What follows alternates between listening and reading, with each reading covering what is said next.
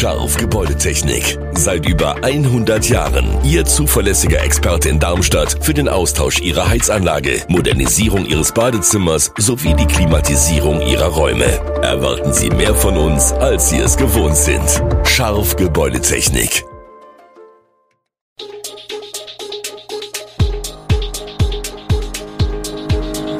Gude, unser morgendliches News Update.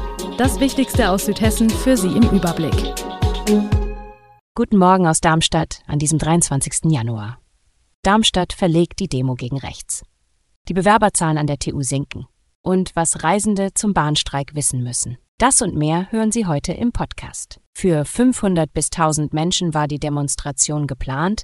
Nun werden 15.000 Teilnehmer erwartet. Wegen des großen Zuspruchs hat die Stadt Darmstadt die Demo gegen rechts am Dienstag um 17.30 Uhr verlegt. Um die Sicherheit tausender Demonstrierender zu gewährleisten, haben Stadt- und Rettungskräfte am Montagvormittag gemeinsam entschieden, auf den Karolinenplatz auszuweichen. Ursprünglich war die Demo auf dem Friedensplatz geplant worden. Der Karolinenplatz fasst auf seinen 5500 Quadratmetern rund 10.000 Menschen.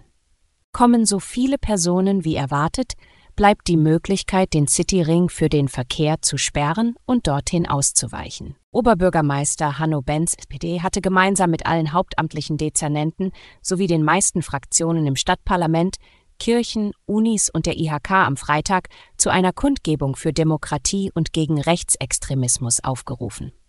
In Darmstadt löste ein verdächtiger Brief an einen Richter am Oberlandesgericht einen Großeinsatz von Feuerwehr, Rettungsdienst und Polizei aus.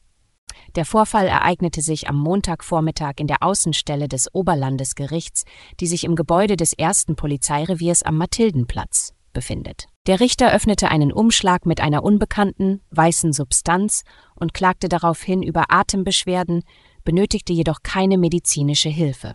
Das Obergeschoss des Gebäudes wurde geräumt und der Bereich weiträumig abgesperrt. Eine erste Untersuchung ergab, dass der unbekannte Stoff ungefährlich ist. Die genaue Beschaffenheit der Substanz wird weiter analysiert und die Polizei hat Ermittlungen aufgenommen. Die Technische Universität Darmstadt, bekannt für ihre Studienangebote, sieht sich einem Rückgang an Bewerberzahlen für ihre Ausbildungsplätze gegenüber. Dieses Phänomen betrifft verschiedene Bereiche wie IT, Gewerbe und Verwaltung. Silke Paradowski, die TU-Pressesprecherin, führt den demografischen Wandel als Hauptgrund an. Die sinkende Geburtenrate und die steigende Nachfrage nach Fachkräften führen zu unbesetzten Ausbildungsstellen. Im September 2023 waren in Darmstadt insgesamt 140 Ausbildungsstellen unbesetzt, ein Anstieg im Vergleich zu 100 unbesetzten Stellen im September 2020. Katja Sturm von der Agentur für Arbeit in Darmstadt sieht auch in der Corona-Pandemie eine Ursache, da sie die Möglichkeiten zur Berufsorientierung einschränkte. Betriebe und Ausbildungssuchende zu verbinden, ist zunehmend schwieriger geworden. Die TU Darmstadt reagiert darauf mit verstärktem Einsatz digitaler und traditioneller Marketingstrategien sowie Präsenz an Schulen. Im Jahr 2023 begannen 30 Auszubildende an der TU ihre Ausbildung, ein Rückgang gegenüber 36 im Vorjahr. Insgesamt gab es am 31. Dezember 2023 113 Auszubildende an der TU Darmstadt.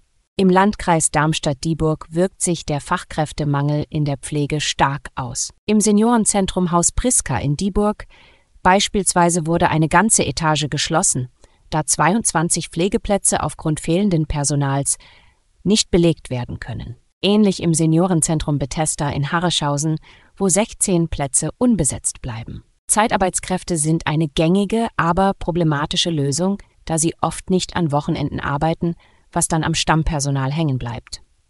Damit werde der Wettbewerb verzerrt und die Kosten gesteigert. Nicole Dam-Arnold, Leiterin des Bethesda, setzt auf verstärkte Werbung in Schulen und auf Jobmessen, um Nachwuchs für den Pflegeberuf zu gewinnen.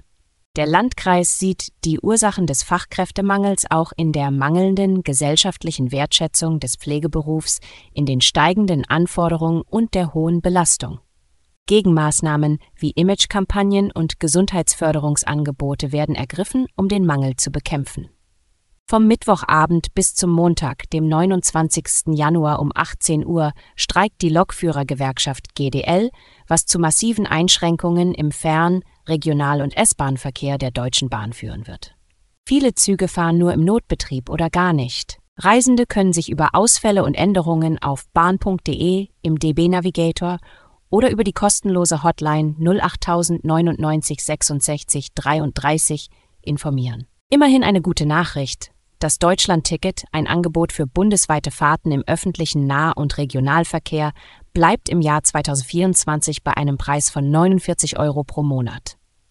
Diesen Beschluss fasste die Verkehrsministerkonferenz der Länder. Das Deutschland-Ticket, das seit dem 1. Mai 2023 verfügbar ist, wird von etwa 10 Millionen Menschen genutzt. Der Bund beteiligt sich auch im Jahr 2024 zur Hälfte an den Kosten und stellt eineinhalb Milliarden Euro zur Verfügung. Zusätzlich sollen ungenutzte Mittel aus 2023 verwendet werden. Umweltorganisationen und Verbraucherschützer hatten vor den Folgen einer möglichen Preiserhöhung gewarnt, während die Nahverkehrsbranche aufgrund steigender Kosten eine mögliche Preiserhöhung in Betracht zog, aber auch auf die Wichtigkeit einer stabilen Preispolitik hinwies, um das Interesse am Deutschlandticket hochzuhalten. Alle Infos zu diesen Themen und noch viel mehr finden Sie stets aktuell auf echoonline.de. Gute Südhessen ist eine Produktion der VAM von Allgemeiner Zeitung, Wiesbadener Kurier, Echo Online und Mittelhessen.de. Redaktion und Produktion die NewsmanagerInnen der VAM. Ihr erreicht uns per Mail an audio.vam.de.